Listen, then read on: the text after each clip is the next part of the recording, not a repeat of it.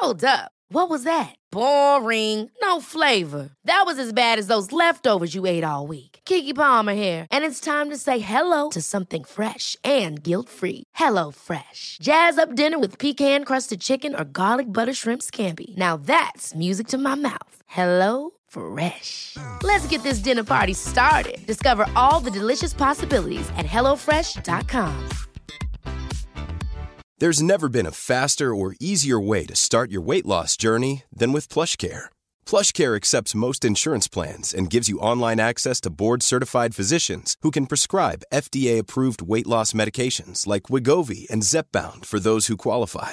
Take charge of your health and speak with a board-certified physician about a weight loss plan that's right for you. Get started today at plushcare.com slash weight loss. That's plushcare.com slash weight loss. plushcare.com slash weight loss. Quality sleep is essential. That's why the Sleep Number Smart Bed is designed for your ever evolving sleep needs. Need a bed that's firmer or softer on either side? Helps you sleep at a comfortable temperature? Sleep Number Smart Beds let you individualize your comfort so you sleep better together. JD Power ranks Sleep Number number 1 in customer satisfaction with mattresses purchased in-store. And now, save 50% on the Sleep Number limited edition Smart Bed for a limited time. For JD Power 2023 award information, visit jdpower.com/awards. Only at a Sleep Number store or sleepnumber.com.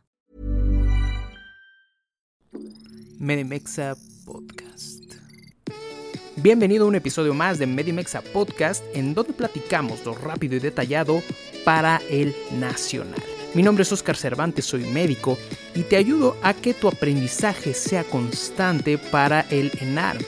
Esto es un podcast médico enfocado específicamente en este episodio en temas para el nacional. Recuerda que nos puedes seguir en nuestras redes sociales como arroba Medimexa y también en nuestro canal de YouTube como Medimexa Academy. Si te parece bien, comencemos el conocimiento.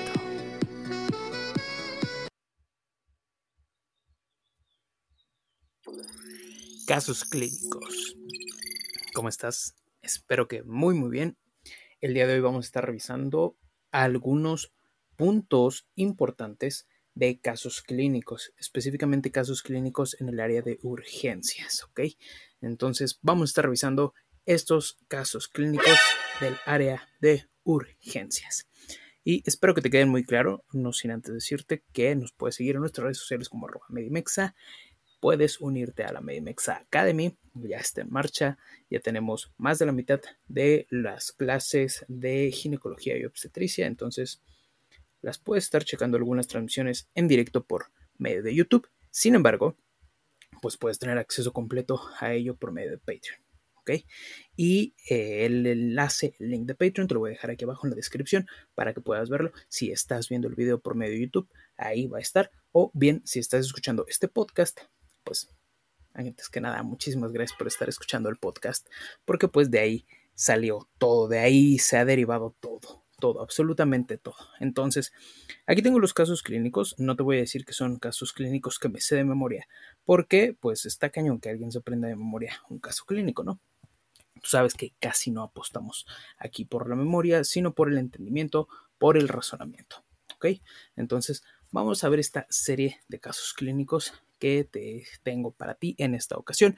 Son diferentes de diferentes eh, puntos de vista de la medicina. Entonces, si te parece bien, empecemos. ¿Ok? Ese no fue el chiste. Ok. Vamos a empezar con los casos clínicos. Permíteme encontrar mi campanita. Caso clínico número 1. Ok. Pon mucha atención. Paciente femenino de 28 años de edad quien refiere que dos horas previas a su ingreso sintió dolor abdominal súbito en fosa ilíaca derecha. Más tarde presentó diaforesis y falta de aire. El dolor aumentó de intensidad hasta 10 puntos. La paciente se trasladó a urgencias y ahí llegó estuporosa, con pálidez de tegumentos, TA de 70-50. Presentó también frecuencia cardíaca de 120 y respiratoria de 22. Tiene una temperatura de 35.9 grados centígrados. ¿Cuál de los siguientes diagnósticos, cuál de los diagnósticos que están aquí son los más probables o es el más probable. ¿ok? Diagnóstico número 1, apendicitis. La paciente tiene apendicitis. Litiasis renouretral con infección de vías urinarias. C. Embarazo ectópico roto. U. Embarazo ectópico no roto. Muy bien, vamos a darte un par de minutos. Bueno, un par de minutos no, porque si no sería demasiado tiempo y pues obviamente este podcast y este video podcast se harían eternos. ¿Ok? Un par de segunditos para que pienses, para que medites en qué, estuviste mal, qué no escuchaste bien. Si quieres puedes regresar el podcast o puedes regresar el video y escucharlo las veces que te sean necesarias. Bueno, pues eh, creo que ya, ya lo pensaste un poquito mejor. Y vamos a ver la respuesta. La, la respuesta correcta es C. En este caso es la respuesta correcta C. ¿Por qué? Porque la paciente cumple con criterios para un choque hipovolémico. Debes de recordar que es una paciente joven que va a estar presentando dolor abdominal súbito con datos de choque hipovolémico. Se debe de considerar, se debe de considerar muy muy importante por la edad y por que tenemos una paciente en edad fértil, pues que lo más probable es que sea un embarazo ectópico roto, ¿ok? En este caso estamos pensando en un choque hipovolémico tipo 3, ¿por qué? Porque ya tenemos comprometida muy, muy evidente la tensión arterial de nuestro paciente. Recuerda que la tensión arterial era, era perdón, de 70-50. Entonces, aquí ya la tensión arterial se va a estar comprometiendo desde qué eh, escala, bueno, desde qué eh, clasificación, la clasificación número 3, ¿ok? Desde la clasificación número 3. Y bueno, esto ya te podemos eh, empezar a, presentar o a preguntar si es un roto o no roto. El, el no roto, pues también da sintomatología. Sin embargo, aquí pues ya está chocándose la paciente, entonces probablemente sea un ectópico roto. ¿Ok? Perfecto. Entonces vamos a darnos unos aplausos. ¿Por qué? Porque yo creo que te los mereces. Y vamos a revisar nuestro siguiente caso clínico. Siguiente caso clínico del área de urgencias. ¿Cuál será bueno? ¿Cuál será bueno? ¿Qué, podemos revisar? Eh, recuerda que estuvimos subiendo algunos podcasts, eh, tanto de toxicología, tanto de ATLS, tanto de BLS, de ACLS, pero yo creo que podemos revisar un caso clínico. Este está muy bueno, entonces vamos a proceder a leerlo. Paciente masculino de 19 años de edad, quien es agredido por tercera persona con proyectil de arma de fuego, o sea, lo balearon, ¿no? En el abdomen. Antecedentes sin importancia para padecimiento actual, el cual inicia 20 minutos previos al ingreso, ¿ok?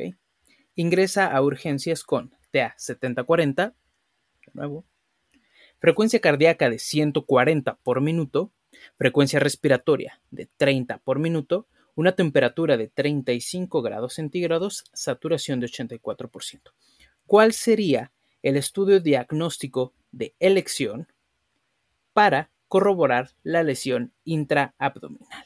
¿Cuál sería el estudio diagnóstico de elección para que podamos corroborar la lesión intraabdominal? A. FAST. B. Tomografía abdominal. C. No amerita ningún estudio. D. Lavado peritoneal diagnóstico. ¿Cuál es? ¿Cuál, cuál es el estudio que le, que le hacemos? No lo sé.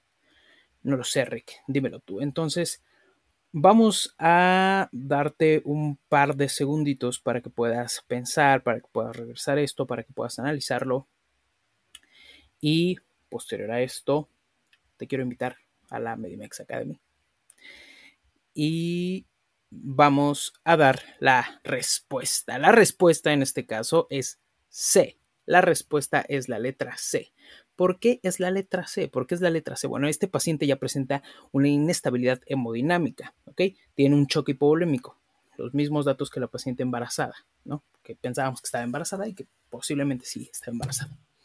En este caso, lo cual va a afirmar la lesión penetrante por abdomen, es la cinemática, la cinemática del trauma, recuerdo que es un paciente baleado, y eh, por región anatómica. Vamos a estar sospechando una lesión de víscera sólida, ¿ok? Principalmente el hígado. El médico, pues no debemos de estar perdiendo, tú no debes de perder tiempo en realizar algún otro tipo de estudios. Entonces, la respuesta correcta de este caso clínico es la letra número, bueno, perdón, la letra C, ¿no? porque no es un número, es una letra. Eso es bien importante. No amerita realizar estudios en este momento. Lo que debemos de hacer es pasarlo inmediatamente a la sala para que le hagan una laparoscopía. ¿Ok? Inmediatamente, ¿por qué? Porque está hemodinámicamente inestable. Entonces, eso sería el segundo caso clínico y vamos a ver un último caso clínico. Un último caso clínico, no sé cuál, cuál pudiera ser un buen caso clínico. Lo estoy buscando, lo estoy buscando. Vamos a ver uno, ¿cómo te lo digo? Básico, ¿ok? Eso es básico, básico, básico y está bastante bueno y creo que sí se puede prestar muchísimo a que te lo pregunten. Paciente joven nuevamente de 15 años extraído por familiares en estado estuporoso, ya que refieren los familiares que mientras estaba en la piscina pues empezó a gritar, ¿no? Porque se acalambró y pues se sumergió, o sea, no sabe nadar el niño. El tiempo de inmersión fue de 5 minutos, estuvo ahogándose 5 minutos lo sacan y 15 minutos después llegan al hospital. No le realizaron ninguna maniobra de reanimación ya que nadie sabía cómo hacerlo. A su llegada, con frecuencia cardíaca de 110 latidos por minuto, 8 de respiratoria y presión arterial de 80-40. ¿Cuál es el manejo inicial? ¿Cuál es el manejo inicial y cuáles son las principales lesiones que amenazan la vida de este paciente? ¿qué le harías de primera instancia a este paciente? ¿Cuál sería el manejo inicial? Van las respuestas. A. Protocolo de reanimación CAB y depresión del sistema nervioso. B. Protocolo de reanimación ABC e insuficiencia respiratoria. C. Protocolo de reanimación y gasometría. Le tomamos una gasometría. E insuficiencia respiratoria. D. Protocolo de reanimación básica y avanzada e insuficiencia respiratoria y lesión neurológica isquémica. ¿Cuál de estas, cuál de estas es la opción que tú considerarías como eh, la más viable? Te voy a dar un par de segunditos para que las puedas analizar. Y te quiero también invitar a la Medimex Academy otra vez. Y por último, bueno, vamos a ver la respuesta. La respuesta correcta es D. En este caso, la respuesta correcta es D. Porque los pacientes deben de ser evaluados de inmediato e iniciar la reanimación por tratarse de un paciente previamente sano y joven, obviamente. Y bueno, lo rescataron rápido. Sin embargo, no estamos descartando alguna lesión, eh, tanto de aspiración parcial o completa. Y debes de recordar también que el tiempo límite de hipoxia, aquí es bien importante, de hipoxia cerebral, es de cuatro minutos. ¿ok? Recuerda que le debe de llegar rápidamente, lo más cercano posible, oxígeno a nuestra cabecita. Pero se trata de un paciente joven y por ello tiene mayor plasticidad cerebral y mejor respuesta a la reanimación temprana. Ok, al final la respuesta correcta es la letra D. La letra D es la respuesta correcta. Ok, y em, creo que con esto me gustaría cerrar este podcast la respuesta correcta es debemos de hacer un protocolo de reanimación básica y avanzada y el paciente pues está cursando con una insuficiencia respiratoria y lesión neurológica por isquemia, lesión neurológica isquémica porque pues no le está llegando eh, oxígeno suficiente, ¿ok? Entonces, hasta aquí este podcast, este video podcast, si lo estás en YouTube, te lo agradezco mucho, espero que te haya gustado, que te haya servido estos tres casos clínicos Recuerda que si quieres más casos clínicos, te puedes unir a Medimex Academy, en donde vamos a tener una sesión mensual de casos clínicos y también una sesión mensual de Kahoot. Ya están eh, agendadas para ver cuándo las hacemos. Ya están agendadas para este mes.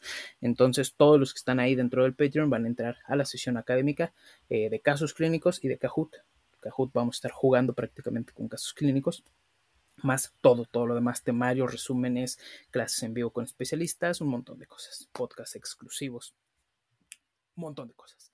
Entonces, hasta aquí el podcast. Espero que te haya servido, que estés muy bien. Adiós. Ever catch yourself eating the same flavorless dinner three days in a row? Dreaming of something better? Well, HelloFresh is your guilt-free dream come true, baby. It's me, Kiki Palmer. Let's wake up those taste buds with hot, juicy pecan-crusted chicken or garlic butter shrimp scampi. Mm. Hello Fresh. Stop dreaming of all the delicious possibilities and dig in at HelloFresh.com. Let's get this dinner party started.